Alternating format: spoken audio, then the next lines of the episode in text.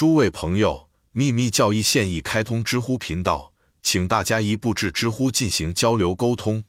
古人对物理科学一无所知吗？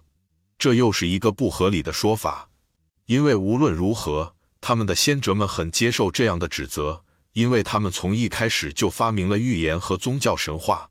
如果他们对他们的元素的异质性不了解，他们就不会有火、空气、水、地球和以太的化身，他们的宇宙之神和女神就永远没有福气，有这样的子孙后代，有这么多的儿女。元素从每个元素自内诞生而出，即使在理论上，如果古人不了解进入空气、水、土甚至火构成的每一种元素的潜在性、相关功能和属性，那么炼金术和神秘现象将是一种错觉或陷阱。后者至今仍然是现代科学的未知领域。现代科学不得不称之为运动、光和热的演化、点燃状态。简而言之，用外表来定义它。而对它的本质一无所知。注释：续上页注释。我们在哪里划清界限？他问道。难道没有办法摆脱这种困惑吗？我们是否必须把初级考试搞得如此严格，以至于只有六十或七十名考生能够通过？还是我们必须把考试大门打开的如此之大，以至于录取人数只受申请人数的限制？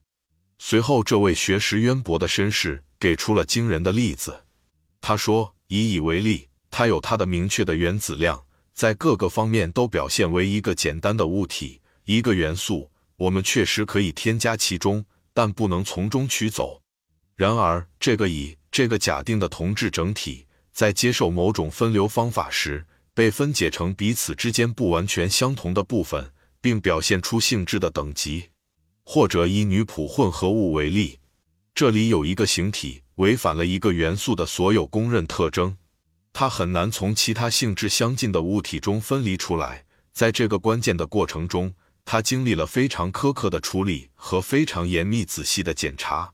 然而，又来了一位化学家，他用一种特殊的分流过程来处理这个假定的同质体，把它分解成普和钕两种物质。在这两种物质之间，可以看出某些区别。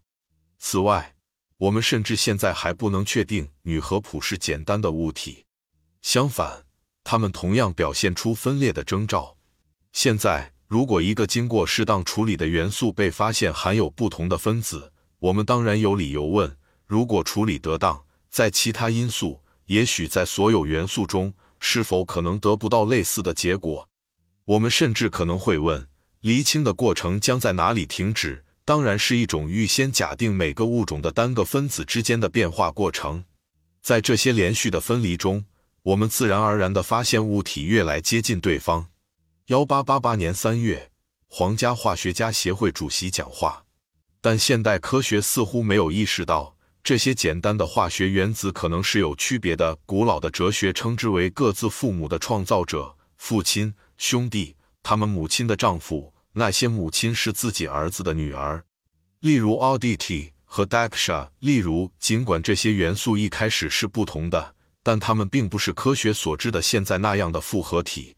水、空气、土通常是固体的同义词，都不是以现在的形式存在，代表科学只辨别出的物质的三种状态。因为所有这些都是地球大气层已经完全形成后的重新结合的产物，即使是燃烧。因此，在地球形成的最初阶段，它们是相当独特的。现在，控制我们太阳系的条件和法则已经充分发展了。我们地球的大气层就像其他星球的大气层一样，已经变成了自己的熔炉。超自然科学告诉我们，有一种永久的交换发生在分子空间里，或更准确地说，在原子空间里，相互关联影响。从而改变着它们在每个行星上的组合对应物。一些科学界人士，以及在那些最伟大的物理学家和化学家，开始怀疑密学者早已知道的这一事实：分光镜只显示了陆地和恒星物质可能存在的相似性。根据外部证据，它无法再进一步，也无法证明原子是否以相同的方式和在相同条件下相互吸引，就像它们被推测。在我们的星球物理和化学上所做的那样，温度的范围所能想到的最高到最低温度，可以想象为在整个宇宙中和对于整个宇宙而言是一样的。然而，它的特性除了分解和重新组合的那些以外，在每个行星上都有区别。因此，原子进入了新的存在形式，这是物理科学无法想象和认识到的。正如神之学五年中所述，比如彗星物质的本质完全不同于地球上最伟大的化学家和物理学家所熟悉的任何化学或物理特性。第两百四十二页。更何况，物质在快速穿越大气层的过程中，其性质也会发生一定的变化。